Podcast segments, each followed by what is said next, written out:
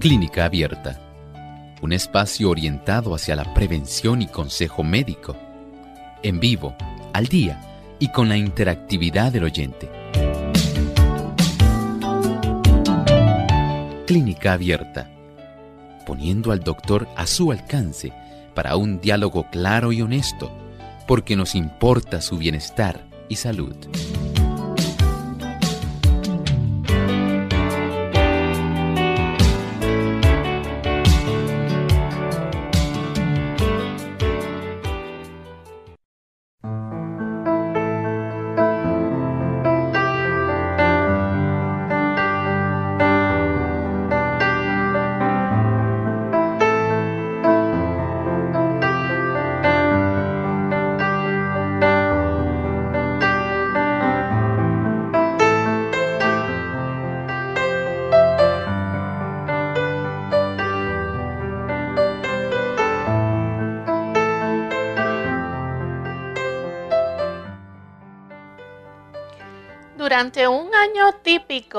Se producen alrededor de 12.000 lesiones medulares en los Estados Unidos o 40 casos por millón de personas por año. Hoy en Clínica Abierta vamos a estar hablando acerca de los traumatismos de la médula espinal.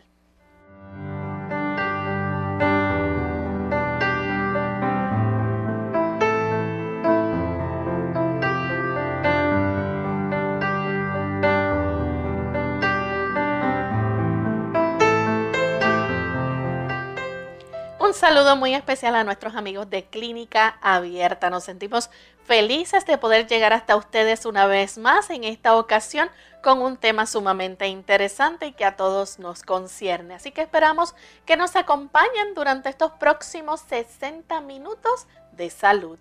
Le damos una cordial bienvenida también a nuestro buen amigo el doctor Elmo Rodríguez. Saludos, doctor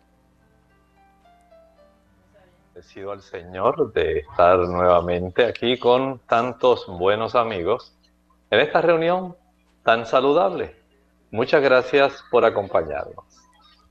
Y queremos también enviar saludos cordiales a todos los amigos que a diario nos sintonizan en nuestro programa de Clínica Abierta. Son muchas las emisoras que a diario se conectan con nosotros para recibir nuestra señal y poder llevarles a otros amigos el programa de Clínica Abierta que han hecho sus favoritos durante todo este tiempo. Así que nuestro saludo para nuestros amigos en Madrid, España, que nos escuchan a través de Seven Day Radio Virtual y también a través de Ondas de Plenitud y ondasdeplenitud.org en Gran Canaria, España. Así que para todos ustedes un gran saludo desde la isla del encanto Puerto Rico.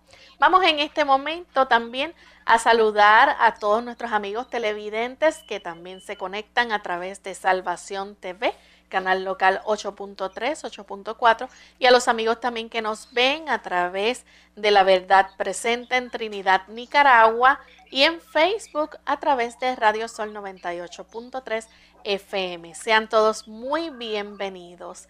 Vamos a compartir con ustedes el pensamiento saludable para esta hora.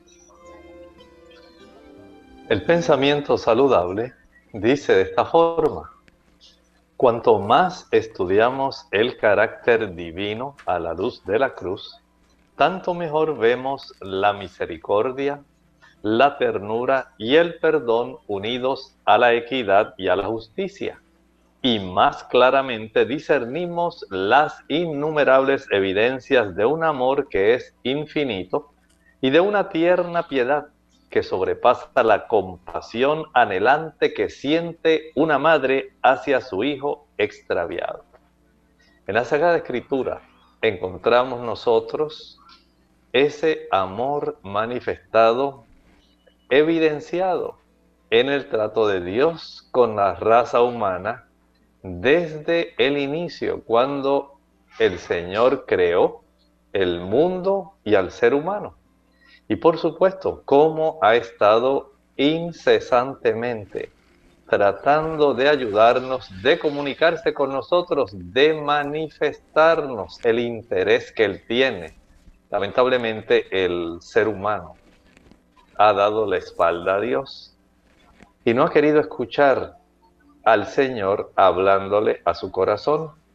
Por eso el registro de la Sagrada Escritura es muy importante, porque ahí se registran precisamente las intervenciones de Dios en la historia humana. Y lo tuvo que hacer de una manera más palpable, mucho más personal, a través de la encarnación de nuestro Señor Jesucristo. Pero ciertamente Él ha manifestado continuamente su amor. ¿No has escuchado su tierna voz hablándole a tu conciencia, hablándole a tu corazón? Ya es hora de que la escuches abre la Sagrada Escritura para que tengas un atisbo del amor de Dios por ti en forma personal. Gracias, doctor. Vamos entonces a comenzar con el tema que tenemos preparado para el día de hoy. Las causas más comunes de las lesiones en la médula espinal, podemos decir que son dos accidentes automovilísticos y caídas, las mayores, ¿verdad? Que podemos ver en, por ciento y en proporción. Pero vamos a dejar que el doctor nos amplíe y nos hable de lo que es un traumatismo en la médula espinal. Doctor. Muchas gracias. Estamos hablando de un daño. Un daño que puede ser directamente, como estaba hablando Lorraine, puede ser por algún accidente automovilístico, puede ser por una caída, pero también hay una tercera causa muy frecuente que son las lesiones deportivas. Y esto que estamos hablando puede ser eh, directamente un daño a esa médula espinal, pero también pueden haber otras causas subyacentes que no necesariamente tienen que ser el traumatismo propiamente dicho.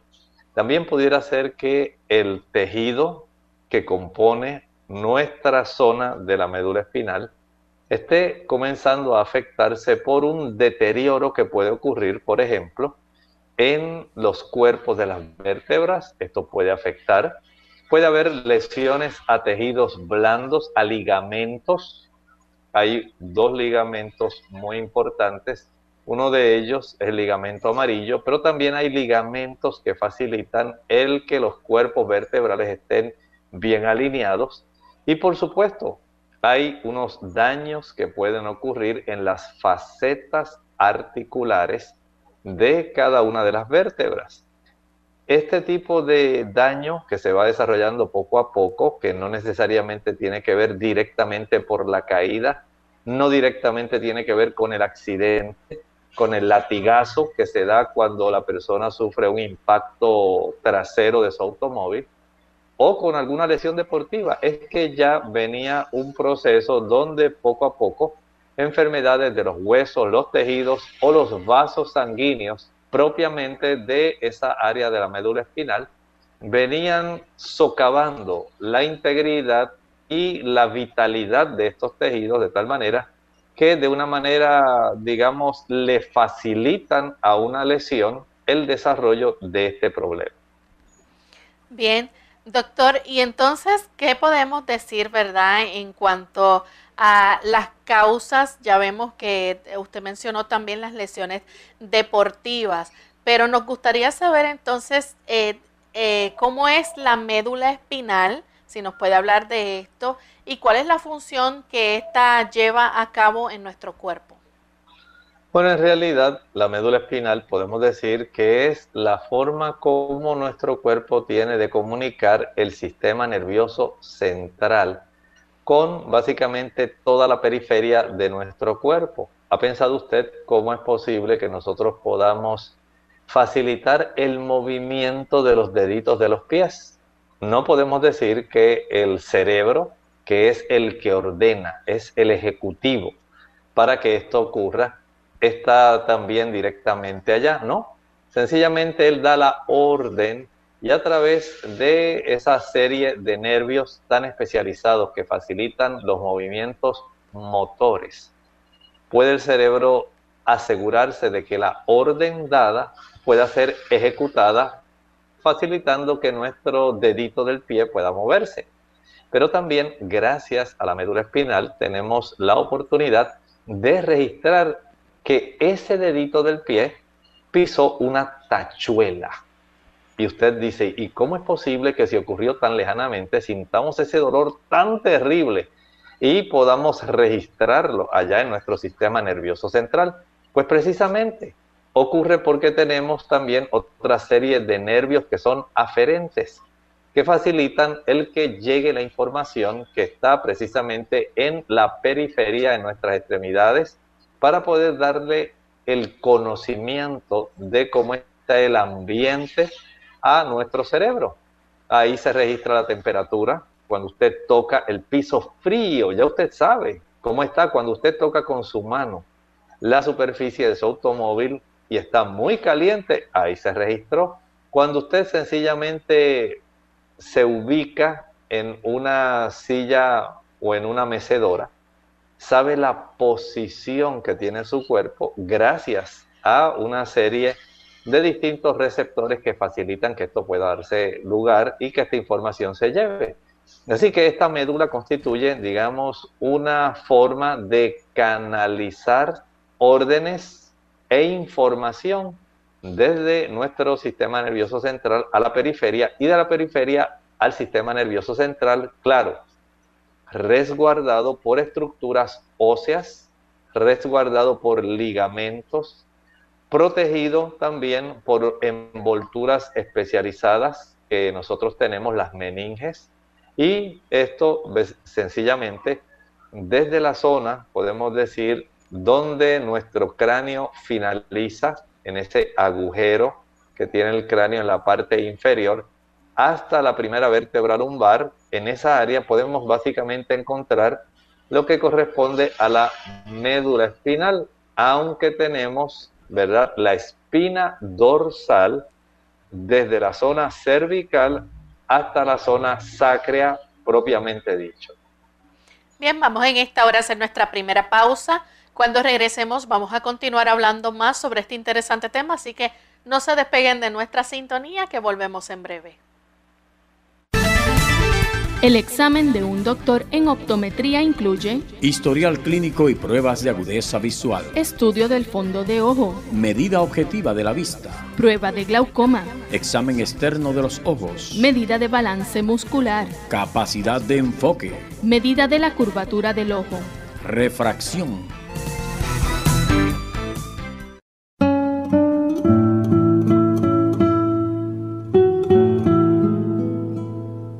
Resulta paradójico que a todo el mundo le atraiga la idea de vivir muchos años, pero a nadie le haga la menor gracia envejecer.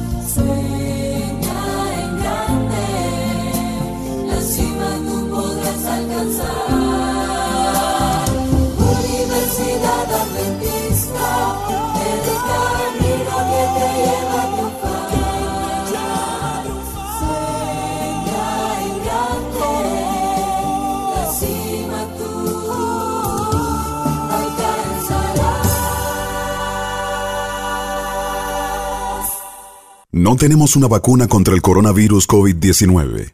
La única manera de evitar la transmisión del virus es cómo nos comportamos, atender a los consejos de higiene y de aislamiento. El mensaje es, la vacuna eres tú. Según cómo te comportes, podemos evitar la propagación del virus.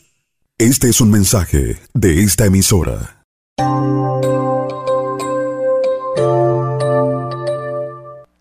Y ya estamos de vuelta en Clínica Abierta, amigos. Hoy estamos compartiendo con ustedes el tema de traumatismos en la médula espinal.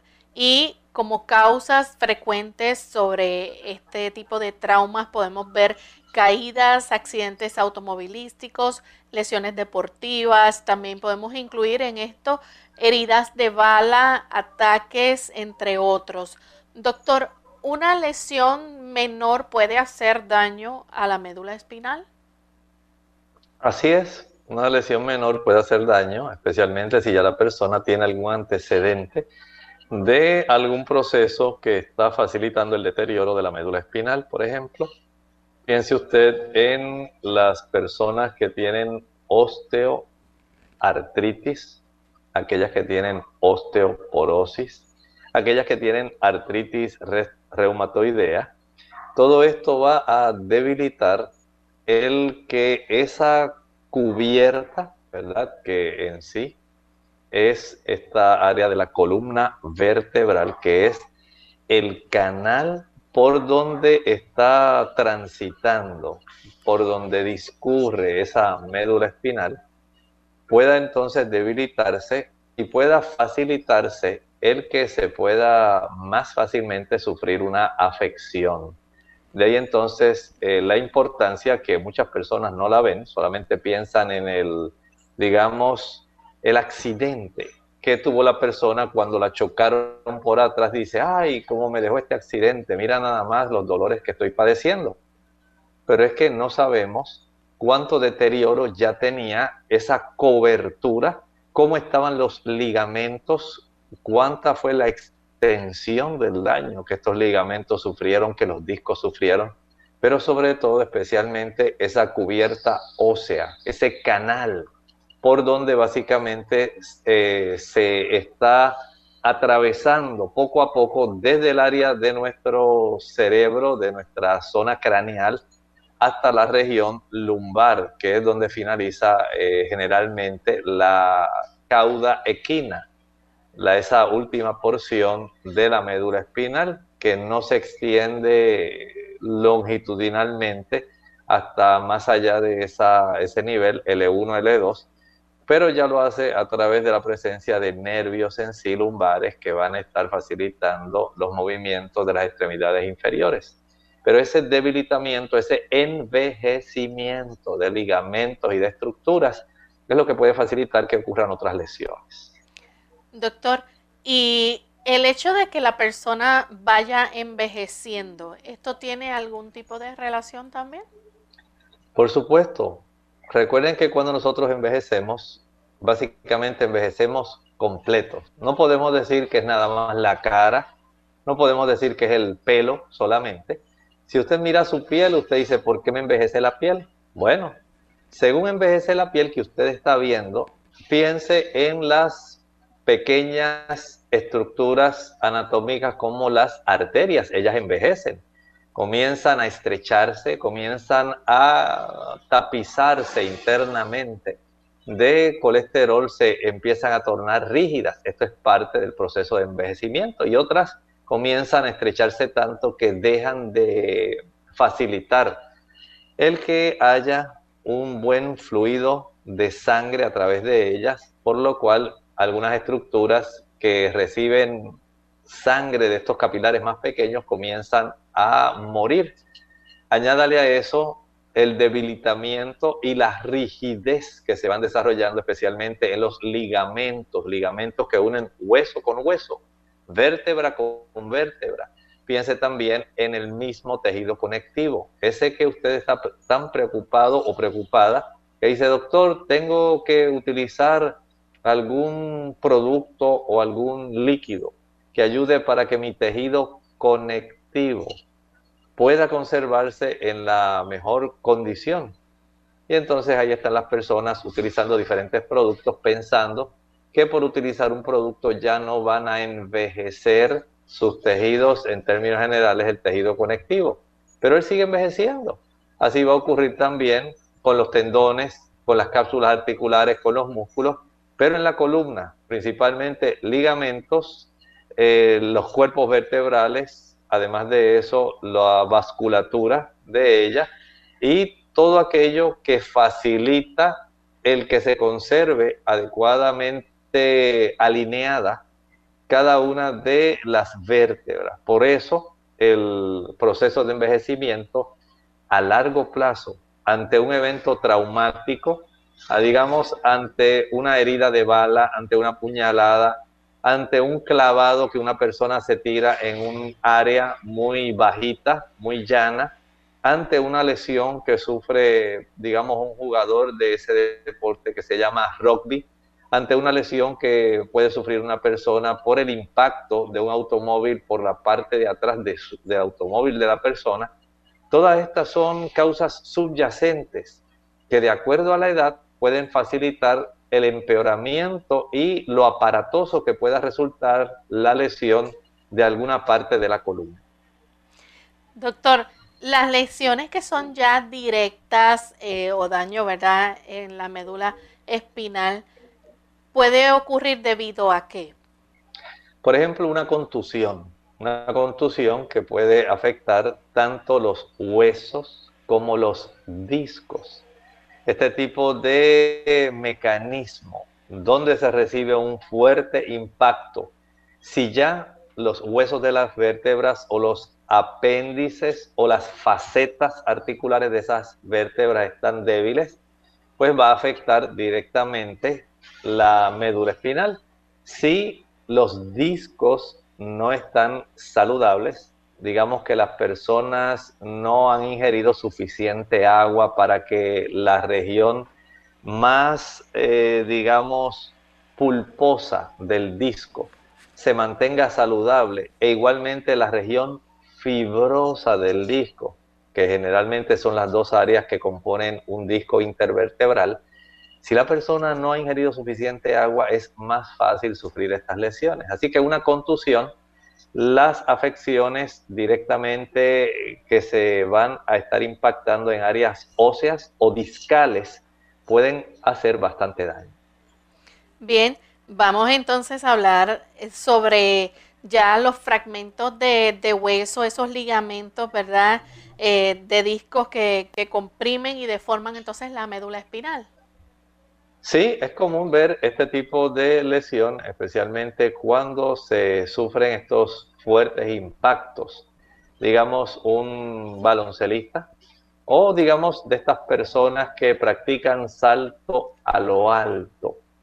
Si la persona no es muy cuidadosa en la forma como cae, pierde el equilibrio y algunos lamentablemente pueden caer en muy mala forma o fuera del área del colchón, como ocurre en las personas que practican el salto a lo alto, lamentablemente la lesión va a ser bastante severa y puede ocurrir que fragmentos de hueso, ligamentos o los discos puedan entonces comprimir y puedan deformar la médula espinal, de tal manera que el dolor la limitación del movimiento y por supuesto las lesiones neurológicas van a ser muy, muy evidentes. Doctor, ¿y qué tal de aquellos fragmentos metálicos o fragmentos de metales, verdad? A causa, por ejemplo, de, digamos, algún tipo de herida con una, una puñalada que reciba la persona o disparos.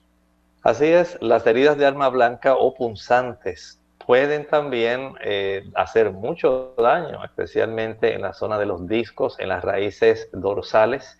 Los disparos, igual las heridas de bala, la presencia de ese plomo en esas áreas que van a estar deformándose, fragmentándose.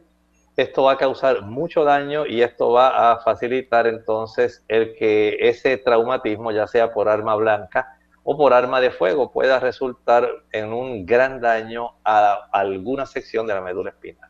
Y ya entonces en el caso de que haya algún tipo de compresión, ya sea por eh, un accidente o simplemente eh, por algún tipo de manipulación quirúrgica intensa, una, una digamos, eh, quiropráctica, debo decir. Sí, es cierto, especialmente en la zona cervical si las personas eh, cuando van a someterse a algún procedimiento de ajuste quiropráctico, si este no está muy consciente de que las estructuras de la médula espinal van envejeciendo, pueden también lesionar, aunque ellos están tratando de ayudarle a usted eh, al estirar ligamentos, al facilitar que haya estiramiento también de músculos. En ocasiones recuerde que nuestro cuerpo va envejeciendo y entramos entonces en una situación que se llaman las entesopatías. Eso quiere decir que se va perdiendo la elasticidad de diversas estructuras. Los, digamos, músculos van tornándose más rígidos, los ligamentos se tornan más rígidos, los tendones más rígidos. Y así las estructuras articulares se tornan en general más rígidas, se pierde la elasticidad, se envejece en ese tipo de estructuras y siendo especialmente que hay una buena cantidad de ligamentos en nuestra médula espinal, el tratar en muchas ocasiones de forzar el que es el rango de movimiento de algunas de las áreas de nuestra médula que van a estar siendo manipuladas cuando se trabaja directamente con la zona de la columna vertebral, pudieran afectar la médula espinal. Así que este tipo de compresión o presión que se realiza tratando en muchas ocasiones de una manera, digamos, eh, sana de ayudar, a veces, si no se toma en cuenta eh, la edad de la persona y los cambios a consecuencia del deterioro y de otras condiciones como la artritis, osteoporosis, osteoartritis, esto va a estar debilitando esa área y esto va a hacerle daño. Recuerde que aunque usted no ve esas estructuras, no quiere decir que no estén envejeciendo. Ellas están envejeciendo junto con la piel y con su cabello. Doctor, dentro de la médula espinal puede ocurrir o aparecer acumulación de líquido o algún tipo de hemorragia. Sí, pudiera ocurrir esto. Recuerden que nosotros tenemos una cubierta, una envoltura especial, porque hay una gran cantidad de vasos sanguíneos que están alrededor de nuestra médula espinal. Tenemos, eh, recuerden que cuando se hacen una punción lumbar, quiere decir que hay un, una circulación interna, eh, tenemos una cantidad bastante grande de líquido cefalorraquídeo y también, por supuesto, una buena cantidad de venas y pequeñas arterias que están como parte de esos procesos meníngeos que facilitan el que haya una buena nutrición de esta médula espinal. Y al haber hemorragias eh, como parte de una contusión, un traumatismo, una herida, este volumen que comienza a desplazarse también puede comprimir la médula espinal. Vamos en este momento a nuestra segunda y última pausa. Cuando regresemos, continuaremos hablando más sobre este tema y si ustedes tienen preguntas con relación al mismo, las pueden compartir con nosotros. Ya volvemos. Artritis. Hola, les habla Gaby Zabalúa Godard con la edición de hoy de Segunda Juventud en la Radio, auspiciada por AARP. ¿Te duelen las rodillas cuando te levantas de la cama? ¿Te duelen las manos sobre el volante cuando manejas? Probablemente tengas artritis. El hombre prehistórico sufría de artritis en la humedad de su cueva. Los antiguos egipcios la sufrían en la sequedad de su desierto. Los investigadores enumeran factores genéticos, dieta, accidentes y virus como posibles causas, pero la cura aún se desconoce. La medicina moderna ha producido nuevas drogas como la acetaminofén, las drogas antiinflamatorias sin esteroides. Estas drogas, sin embargo, implican ciertos riesgos como daños estomacales y renales. Las drogas más recientes, llamadas inhibidoras, son efectivas para el dolor de la artritis, pero están siendo evaluadas por posibles riesgos cardiovasculares. Los estadounidenses gastan billones al año en tratamientos alternativos como la acupuntura. Los institutos nacionales de salud admiten que esta técnica resulta efectiva para algunas personas. Se supone que agujas ligeramente clavadas en ciertos puntos del cuerpo alivian el dolor. Sin embargo, algunos médicos no lo aceptan y exigen estudios que ofrezcan pruebas. Pero un paciente dolorido podría responder, yo voy a intentar cualquier cosa. El patrocinio de AARP hace posible nuestro programa. Para más información, visita aarpsegundajuventud.org.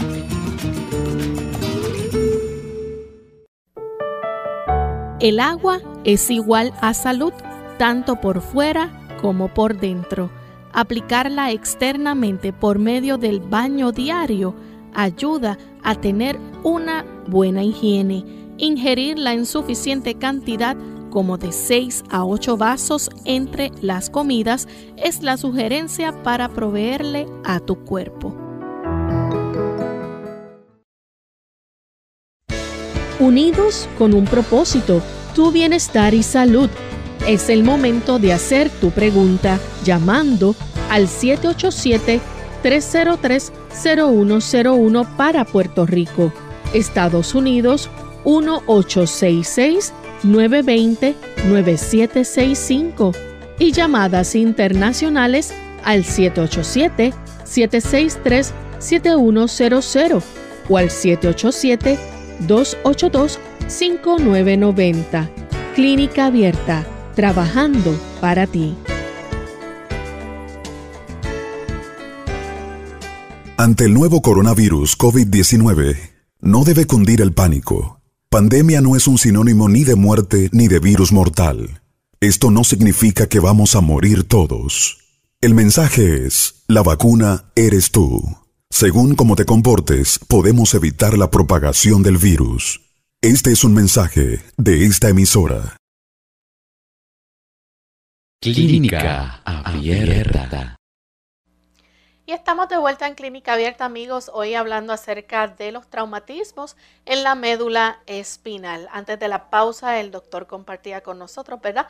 ¿Cuáles son algunas de esas causas frecuentes que podemos encontrar que hagan este tipo de lesiones en la médula espinal, desde afecciones hasta accidentes? Doctor, una de las cosas que usted mencionó fue que mayormente eh, las personas, digamos que se puede ver esto en, en, jóvenes, ya sea entre 15 años a 30 más o menos, ¿verdad?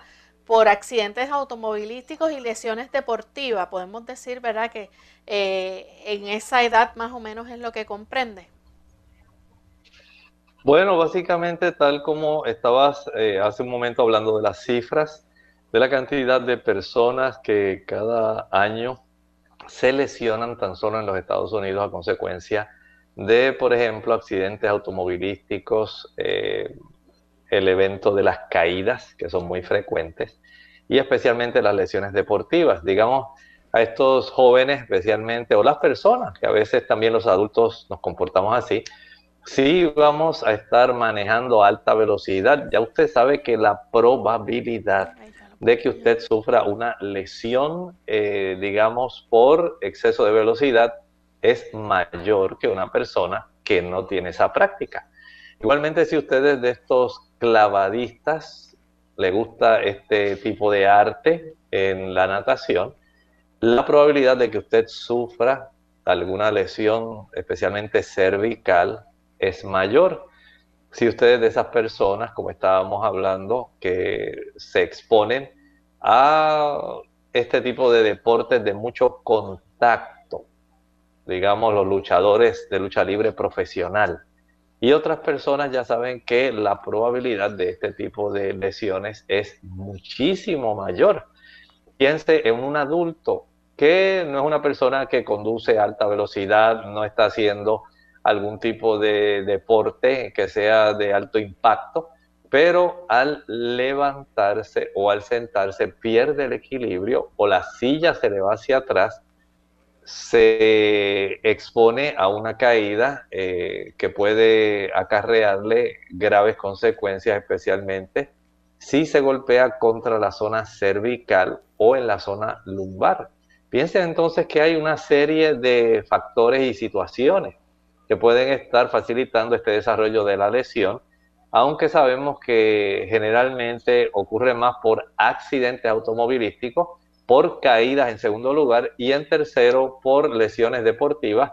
No olviden los accidentes, como estábamos hablando, las heridas de arma blanca y las heridas también por arma de fuego. Pero en términos generales podemos decir que la generalidad tiende a ser dentro de estos cuatro grupos. Ya en breve vamos a hablar acerca de los factores de riesgo, pero tenemos una llamada en este momento, vamos a recibirla y se comunica con nosotros Santa de la República Dominicana. Santa, bienvenida. Sí, muy buenos días, Dios le bendiga. Buen día. Sí, mi pregunta para el doctor es, eh, mi niña tiene 14 años y ella eh, empezó a presentar un dolor en la columna eh, la llevé al médico y me le detectaron que tiene una discopatía en los discos L1, L2, L3 y tiene una escoliosis, ya el pecho se ve un poco deformado, pero también me mandaron a hacer un estudio y sale con la cadera un poco un poquito de un lado más larga que la otra.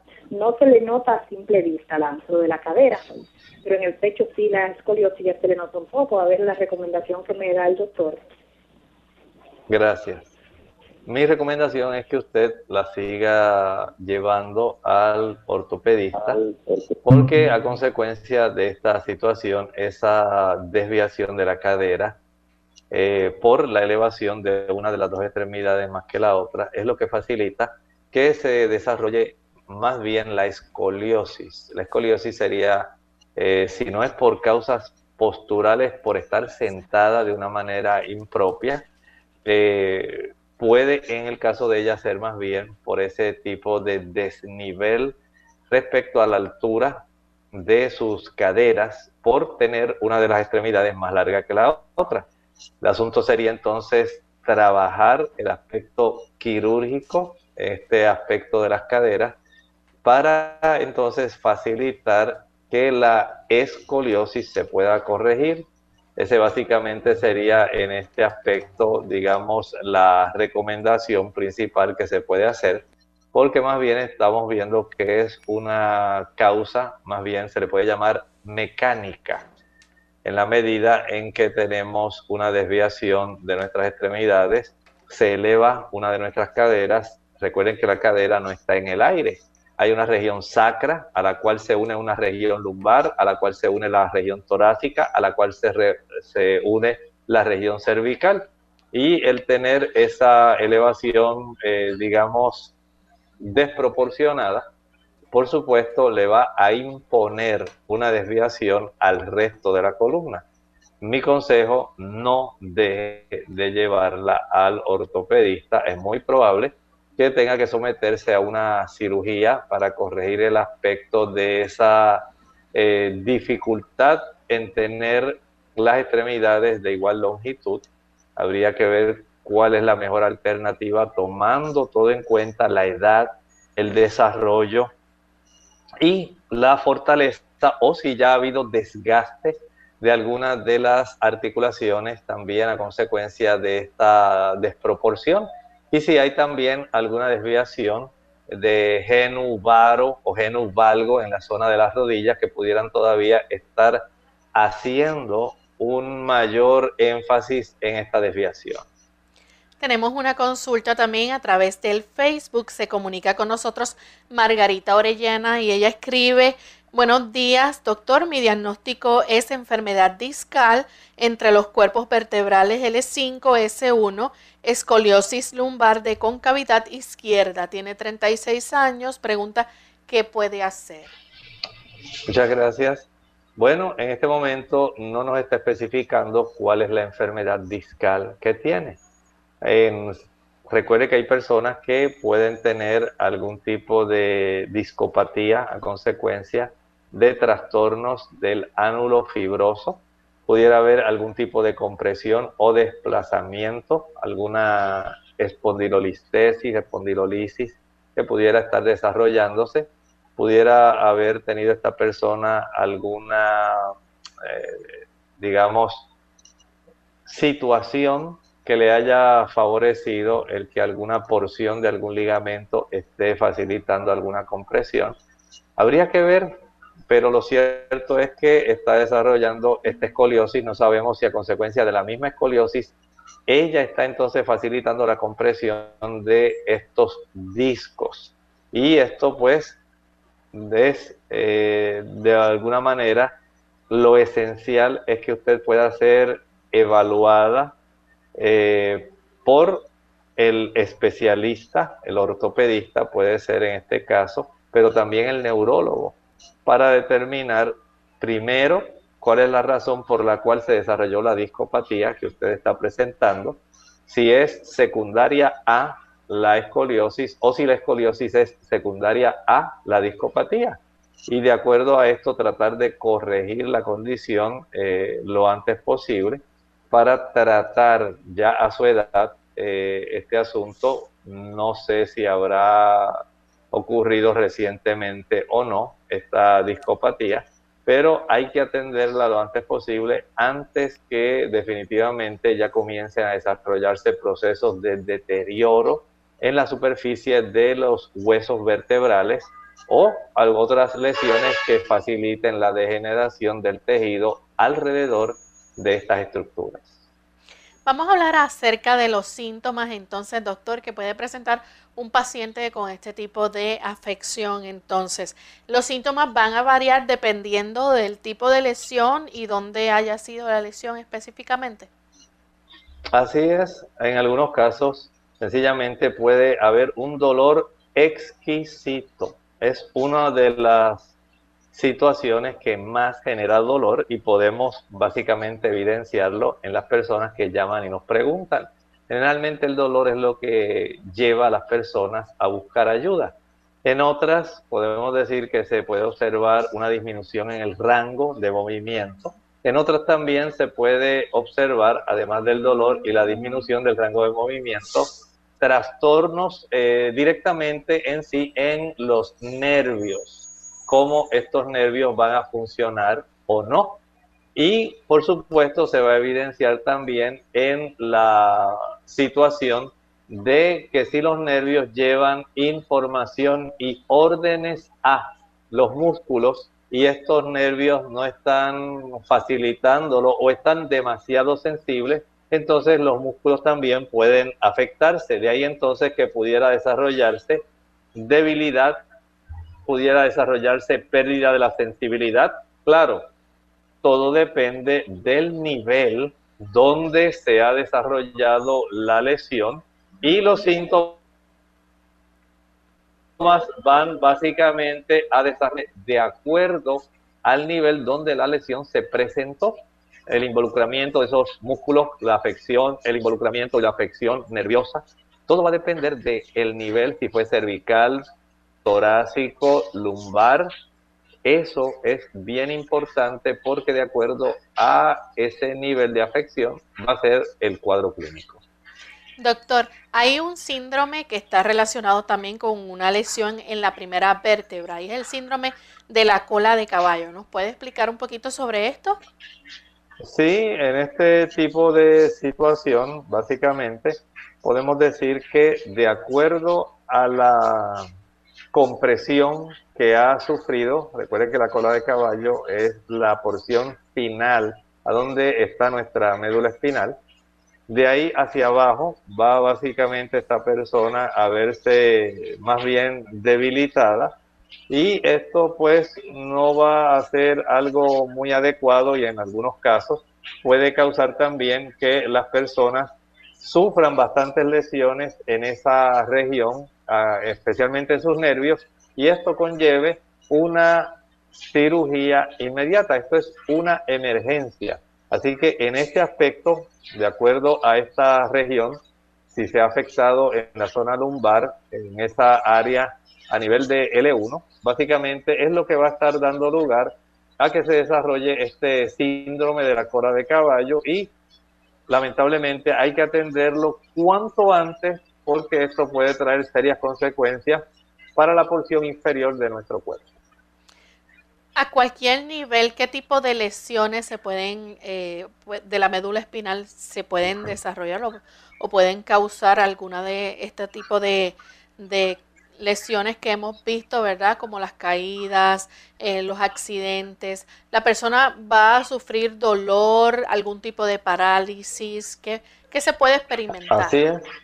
Mire, podemos observar que puede desarrollarse un aumento del tono muscular, es decir, una espasticidad. A veces, de acuerdo al nivel en que se desarrolla la lesión, puede observarse un descontrol de los esfínteres. Puede ser que la persona pueda desarrollar, por un lado, estreñimiento, pero por otro puede ocurrir que la persona tenga incontinencia tanto urinaria como fecal, o puedan desarrollarse espasmos vesicales.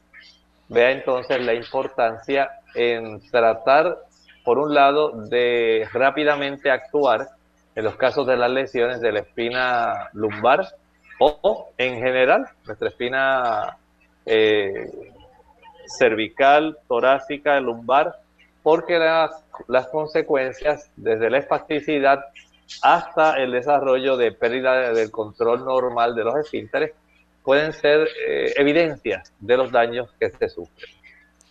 Ya cuando entonces las lesiones son, digamos, en el área del cuello, este, lo que le llamamos cervicales, puede ocurrir en un lado o en ambos lados. Así es. Y por supuesto pueden afectarse tanto los brazos, la pierna y la mitad del cuerpo. Recuerden esto, que se puede afectar lo que está por debajo de la zona lesionada, pero pueden desarrollarse algunas situaciones donde hay afección en uno o ambos lados del cuerpo. No necesariamente tiene que ser bilateral. Todo depende de, de qué punto vino la contusión, de qué lado vino la lesión.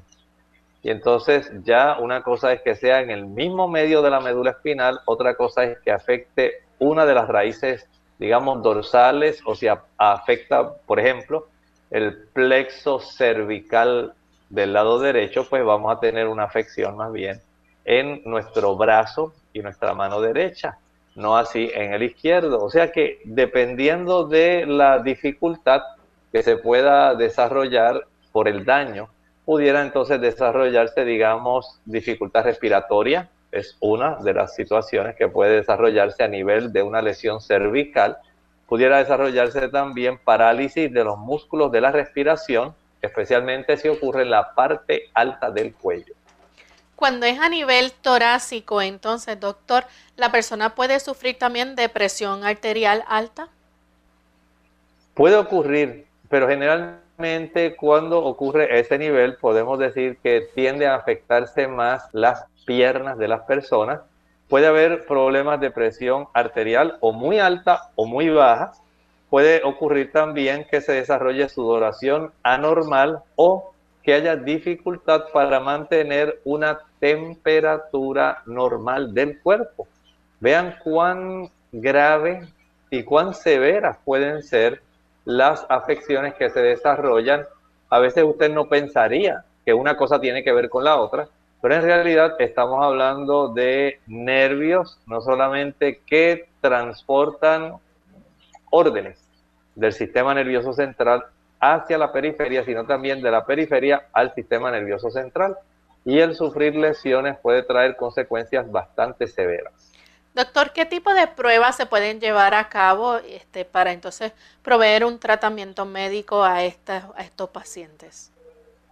En términos generales, podemos decir que las lesiones de la médula espinal son una emergencia, se constituyen en una urgencia, no son cosas para después o que yo voy a arreglar con una cataplasma de barro o que le voy a poner una compresa de repollo. No, aquí eso no se puede hacer. Estas son situaciones que hay que trabajar en contra del tiempo, pero sin perder la compostura. Usted ha notado, por ejemplo, que cuando ocurre un accidente automovilístico, aunque, aunque hay muy buenos samaritanos en términos generales se recomienda que las personas aguarden que lleguen los servicios de los paramédicos o del 911 para que haya inmovilización, porque usted tratando de ayudar y tratando de poner a la persona más cómoda, pudiera en muchos casos facilitar las lesiones adicionales. Por eso es importante que si usted, aunque tenga buen corazón, pueda permitir que el personal que está debidamente adiestrado pueda traer el equipo necesario para facilitar el que una lesión de la médula espinal, ya sea a nivel cervical, torácico, lumbar, pueda ser esta persona generalmente inmovilizada en lo que se determina cómo se encuentra la situación en términos generales. Si hay, por ejemplo, el médico le va a practicar un examen neurológico para ver si hay reflejos o no hay reflejos.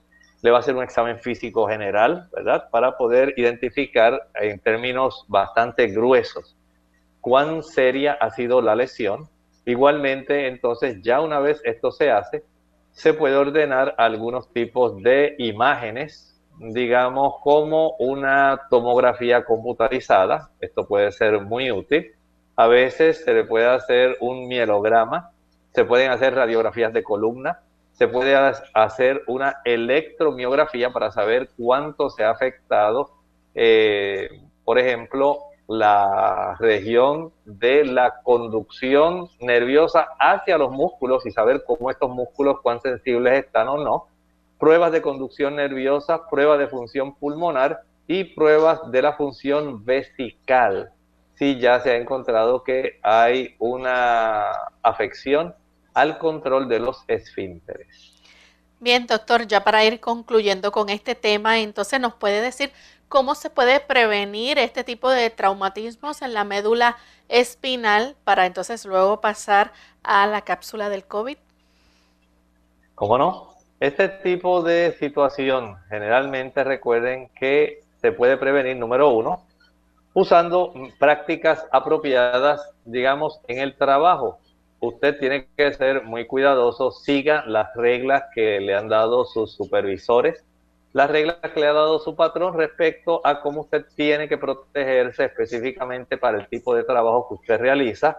Esto es muy importante y lo mismo ocurre para los casos de la recreación. Si la práctica de su deporte requiere el uso de un casco protector, hágalo si la práctica de su trabajo requiere el uso de un casco protector, hágalo. Si usted sabe que necesita algún equipo apropiado, utilícelo. Si usted es una persona que está tratando de disfrutar de la primavera y el verano haciendo, digamos, clavados, zambullidas, sea muy cuidadoso, conozca bien su área, recuerde que esto trae muchos problemas. Si usted va a practicar el fútbol americano, recuerde que hay un equipo de protección especializado. Esto es muy importante. Eh, si usted es un adulto, instale pasamanos, no solamente en las escaleras, sino también en el baño. Y por supuesto, aquellas personas que tienen trastornos del equilibrio, no olviden utilizar algún tipo de andador o bastón para que usted tenga una menor probabilidad de sufrir lesiones que le acarreen problemas eventualmente.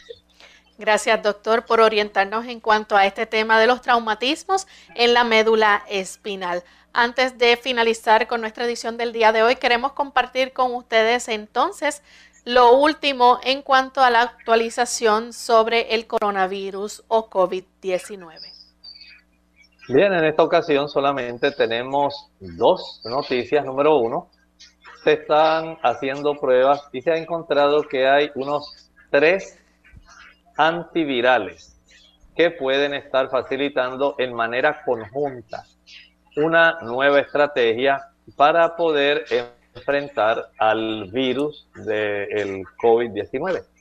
Y este tipo de tratamiento, por supuesto, no podemos decir que es definitivo. Se está utilizando de una manera experimental, está dando buenos resultados, pero todavía no podemos decir que se vaya a estandarizar y utilizar ya como un lineamiento práctico general para el tratamiento de estos pacientes. En segundo lugar, debemos decir que se está viendo una reaparición o un recrudecimiento nuevamente de la cantidad de casos del COVID-19 en aquellos países que no han sido muy cuidadosos en mantener el aspecto del distanciamiento social, aquellos países que han, eh, digamos, relajado muy rápidamente y de una manera no muy bien controlada el aspecto de cómo las personas en grupos nuevamente pueden acudir a facilitar un repunte económico. Y lamentablemente esto está facilitando que muchas personas vuelvan nuevamente a diseminar este virus y esto está trayendo problemas nuevamente de control y está facilitando que repunten nuevamente las curvas que una vez ya estaban descendiendo. Por eso sea precavido, sea sabio, sea prudente, no permita que actos de temeridad, de imprudencia, puedan entonces traerle a usted ser parte de las estadísticas de las personas que se están afectando e incluso que están sufriendo y muriendo a consecuencia de la infección por este virus del SARS-CoV-2. Gracias, doctor, por darnos esa actualización. Recuerden, amigos, cuidar de su salud y nosotros les invitamos a que mañana nuevamente nos acompañen en otra edición más de Clínica Abierta. Estaremos recibiendo sus llamadas y sus preguntas a través de las líneas telefónicas, también a través de nuestro chat y del Facebook. Así que no se olviden de participar y mañana usted puede ser el protagonista de nuestro programa. Así que nos despedimos entonces con la siguiente reflexión final. El apóstol Pedro, en su segunda carta o epístola, en el capítulo 1 y el versículo 19, nos habla a nosotros que vivimos en esta época.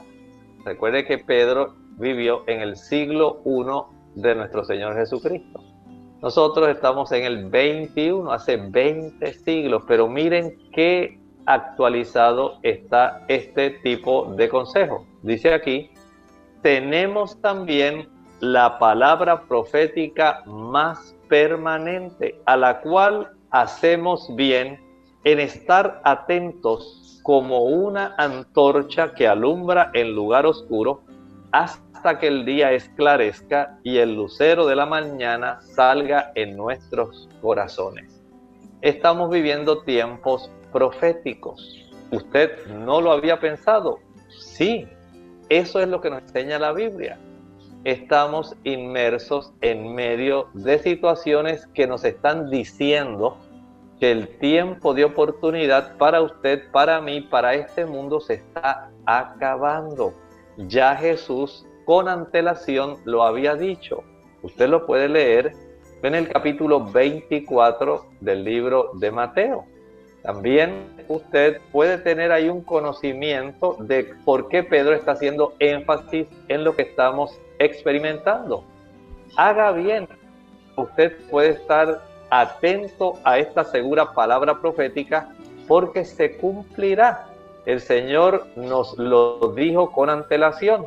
Estemos atentos, dice Pedro, como una antorcha que alumbra en lugar oscuro. Busque su antorcha, busque su Biblia, lea ese capítulo 24 de Mateo. Usted se asombrará.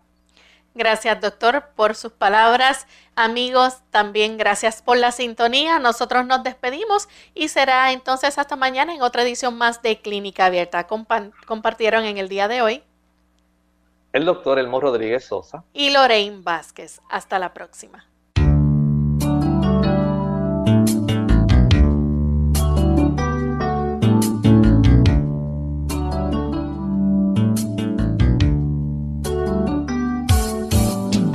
Clínica abierta. No es nuestra intención sustituir el diagnóstico médico. Antes de poner en práctica cualquier consejo brindado, en este programa, usted debe consultar con su médico. Hasta la próxima.